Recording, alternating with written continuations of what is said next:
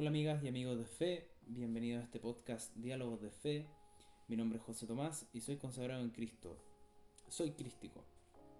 El día de hoy, más que introducir algún tema de los que habitualmente conversamos en las reuniones explicativas que llamamos investidura de la fe, temas que como la oración, la meditación, la resurrección, el gobierno del espíritu, temas que abarcamos en la investidura de fe, lo que hoy día quiero compartir con ustedes es una reflexión basada en, una pregunta, que es, ¿cómo una persona de fe puede de verdad vencer al pasado?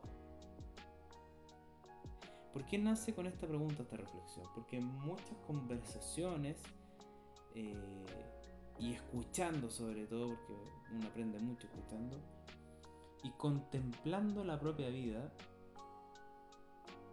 y con todas estas inquietudes que muchos en conversaciones eh, se plantean, esta pregunta surge, ¿cómo realmente superar el pasado, el propio, el personal? Porque, pucha, que es fácil cometer dos veces el mismo error, ¿cierto? Es casi una tendencia natural en el ser humano a repetir lo mismo, cíclicamente ir repitiendo los mismos errores. Y las mismas situaciones se van repitiendo una y otra vez. Estamos en un mundo dual, lo hablamos también otras veces. Estamos en un mundo cíclico. Por ende nos vamos a ir enfrentando muchas veces a varias situaciones. Pero, ¿cómo realmente superar esas situaciones?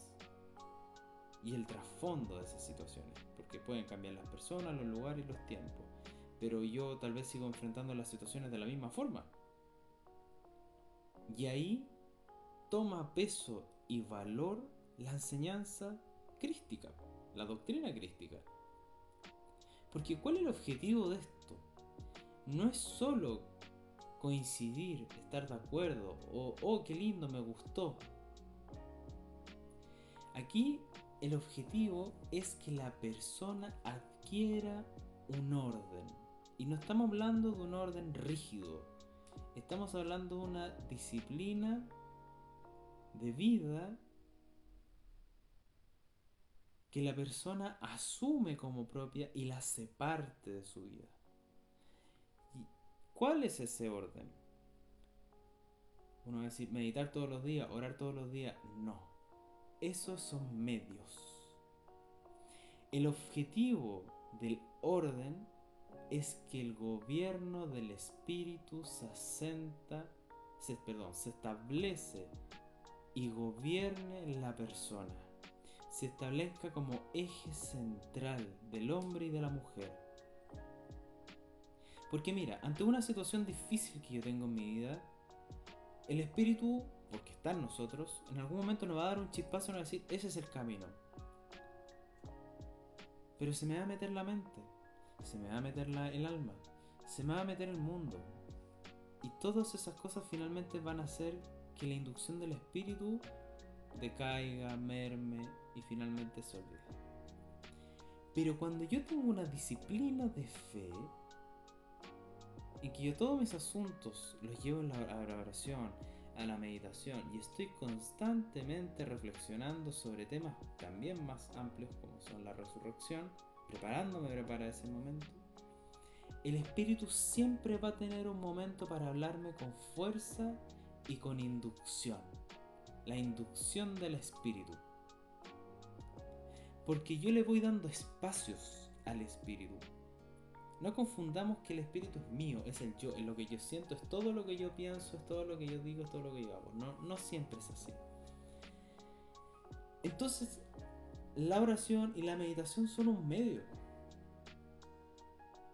La lectura, el discernimiento son todos medios para ir estableciendo la guía y conducción del espíritu. Entonces no basta solo con pensar, filosofar o estar de acuerdo hay que crear espacios, momentos para que ese espíritu vaya manifestándose. Y yo, ¿cuál es la tarea?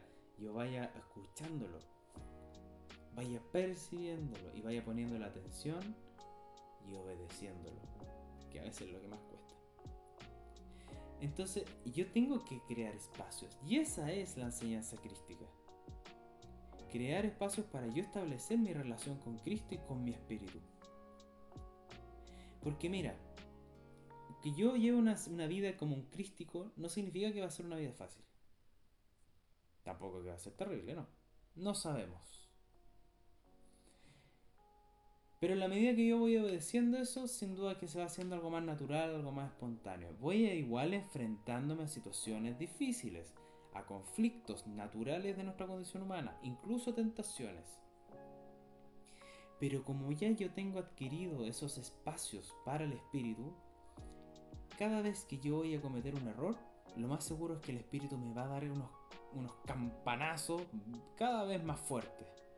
Cuando hay un error nuevo, me va a decir, bueno, se va a manifestar de una forma para que yo aprenda. Cuando es un error ya bien viejo, me va a dar unos campanazos bien fuertes.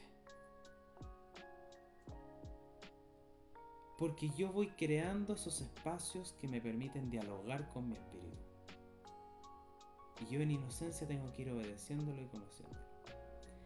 Entonces, quería recordar este sentido de la enseñanza crística de relacionarnos con Cristo para ir estableciendo el del Espíritu y así tener una muy buena resurrección. Porque fíjate que si nosotros no tenemos una disciplina de fe, aunque tengamos la mejor de las voluntades, pero si no tenemos una práctica coherente, permanente y disciplinada de fe, tarde o temprano vamos a volver a cometer el mismo error. Y es como perseguirnos la cola. Al final van a cambiar las personas, los lugares, pero voy a estar persiguiéndome la cola. Cristo nos, mira, nos impulsa hacia adelante y nos entrega enseñanzas, virtudes, disciplina, orden. Porque sabe que estamos en medio de una batalla.